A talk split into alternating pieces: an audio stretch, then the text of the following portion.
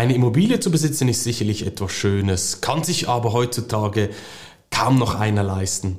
Warum du als Privatinvestor vielleicht doch noch davon träumen kannst und warum du als Immobilienmakler oder Immobilienmaklerin dich vielleicht nicht nur mit dem Betongold, sondern auch mit dem digitalen Gold beschäftigen solltest, das werde ich dir im heutigen Video mitgeben.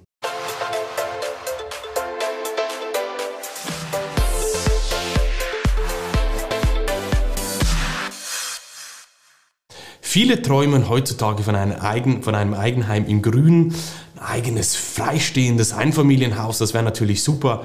Doch auf der Käuferseite wird es immer schwieriger, ein Haus zu finden, geschweige denn ein Einfamilienhaus, das freistehend ist. Also in der Schweiz zumindest ist es so. Und auf der Verkäuferseite wird es auch nicht einfacher, weil die Preise ja ins Immense gestiegen sind. Das sind die Erwartungen von den Verkäufern auch teilweise immens übertrieben. Und deshalb schauen wir doch mal rein, was für Möglichkeiten es für hier beide Seiten gibt, für die Käufer und für die Verkäufer.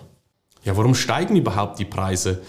Das eine ist, in der Schweiz ist es so, wir hätten grundsätzlich Platz, aber der Bauland ist künstlich verknappt, auch durch die Politik. Das heißt, hier ist eine extrem hohe Nachfrage da, aber wenig Angebot.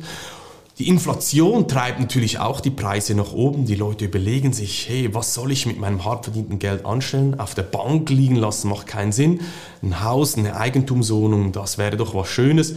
Oder auch während der Pandemie haben wir jetzt ganz klar gesehen, dass die Leute sich nicht einsperren lassen möchten. Sie wollen Platz haben und das treibt natürlich auch ganz klar die Nachfrage. In der Schweiz zumindest sehen wir das auch bei den Zweitwohnungen in den Bergen, dass da plötzlich die Wohnungen, die gehen wie warme Semmeln weg. Und das sind ein paar Punkte, was die Preise überhaupt treibt in der Immobilienbranche. In Deutschland wie auch in der Schweiz müssen wir im Schnitt neun Jahre sparen, damit wir uns eine Immobilie leisten können. Ich habe mir dann die Zahlen in der Schweiz mal rausgesucht, wie teuer überhaupt ein Einfamilienhaus im Schnitt ist. Ich weiß, diese Zahlen zu finden ist nicht ganz einfach, gibt es regionale Unterschiede und so weiter und so fort. Und die lagen 2019 bei ungefähr 1,25 Millionen Schweizer Franken pro Haus. Das wären dazu mal ungefähr 180 Bitcoin gewesen. Ein Jahr später, 2020, sind die Preise im Schnitt auf 1,3 Millionen gestiegen, wären ungefähr 45 Bitcoin gewesen und im Jahr 2021 auf 1,37 Millionen wären ungefähr 32 Bitcoin gewesen. Das heißt also, in der Schweiz werden die Preise in Schweizer Franken logischerweise immer mehr, in Bitcoin gerechnet wird es aber immer weniger. Nehmen wir jetzt zum Beispiel die Eigenkapitalquote, die du in der Schweiz brauchst, um eine Immobilie zu erwerben. Die liegt bei 20%, was du an Eigenkapital bringen musst. Und nehmen wir den Schnitt von 2021, die 1,37 Millionen oder 32 Bitcoin, 20% daraus. Das heißt, du musst eigentlich nur noch 6,5 Bitcoin so plus minus haben, um die Eigenkapitalquote für ein durchschnittliches Haus in der Schweiz zu erreichen. Ist mir völlig klar, du musst auch genügend verdienen, damit du überhaupt das ganze Haus auch tragen kannst. Die Eigenkapitalquote ist natürlich nur ein Teil davon, aber schon spannend, dass du eigentlich gar nicht eine riesen Anzahl an Bitcoin haben müsstest und die natürlich über die letzten paar Jahre auch abgenommen hat. Machen wir ein Gedankenexperiment. Nehmen wir an, Bitcoin steigt um 50% Jahr für Jahr. Das ist jetzt nicht abwegig, wenn du in der Vergangenheit zurückschaust, waren es im Schnitt über 100 Prozent. Das heißt, die Volatilität, die war da, das ist ganz klar, aber im Schnitt ungefähr 100 Prozent. Nehmen wir deshalb eine, konservative Zahl 50 Prozent und gehen wir davon aus, dass die Immobilien weiterhin um ungefähr 4 Prozent steigen werden, jetzt mal für die Schweiz angenommen. Wie lange würde es jetzt dauern, bis du mit einem Bitcoin dir ein Eigenheim leisten könntest, sprich die Eigenkapitalquote erreichen würdest? Was glaubst du? Ich sag's dir, es sind fünf Jahre. Unter diesen Angaben, die ich jetzt theoretisch mal aufgestellt habe, 50% äh, Preissteigerung bei Bitcoin im Schnitt und 4% Preissteigerungen in Schweizer Franken pro Einfamilienhaus im Schnitt natürlich.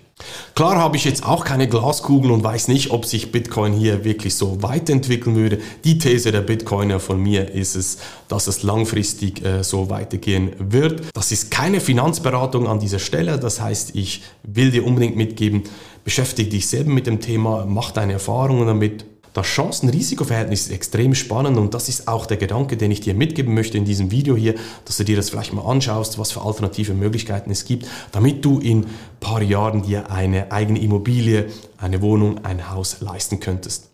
Ich kann ja auch sagen, einige meiner Kunden sind genau aus diesem Grund zu mir gekommen, weil sie gesagt haben, ich kann mir ein Eigenheim in Zukunft eigentlich gar nicht leisten, ich möchte das aber haben oder besser gar nicht finanzieren, weil sie keine ähm, reichen Eltern zum Beispiel haben oder etwas erben von jemandem und sind so schlussendlich auf Bitcoin gekommen. Aber auch hier nochmal ganz, ganz wichtig der Hinweis darauf, die Risiken musst du auch kennen, ja, Bitcoin könnte auf Null gehen, es könnte aber auch in die andere Richtung gehen und deshalb ganz, ganz wichtig, dass du die Chancenrisiken hier ganz klar bewusst auch kennst.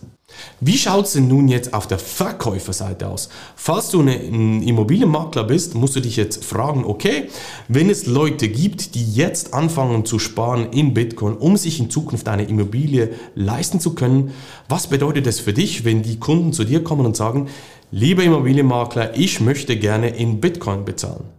Vielleicht denkst du jetzt, das sei eine Utopie, kann ich dir sagen, ist es nicht. Ich habe zum Beispiel auch immer wieder Immobilienmakler bei mir im Training drin, die sich genau diese Gedanken machen. Jetzt ist der Markt noch frei, niemand ist da, du kannst dich jetzt von der Konkurrenz auch abheben, indem du natürlich sagst, ich akzeptiere auch Bitcoin.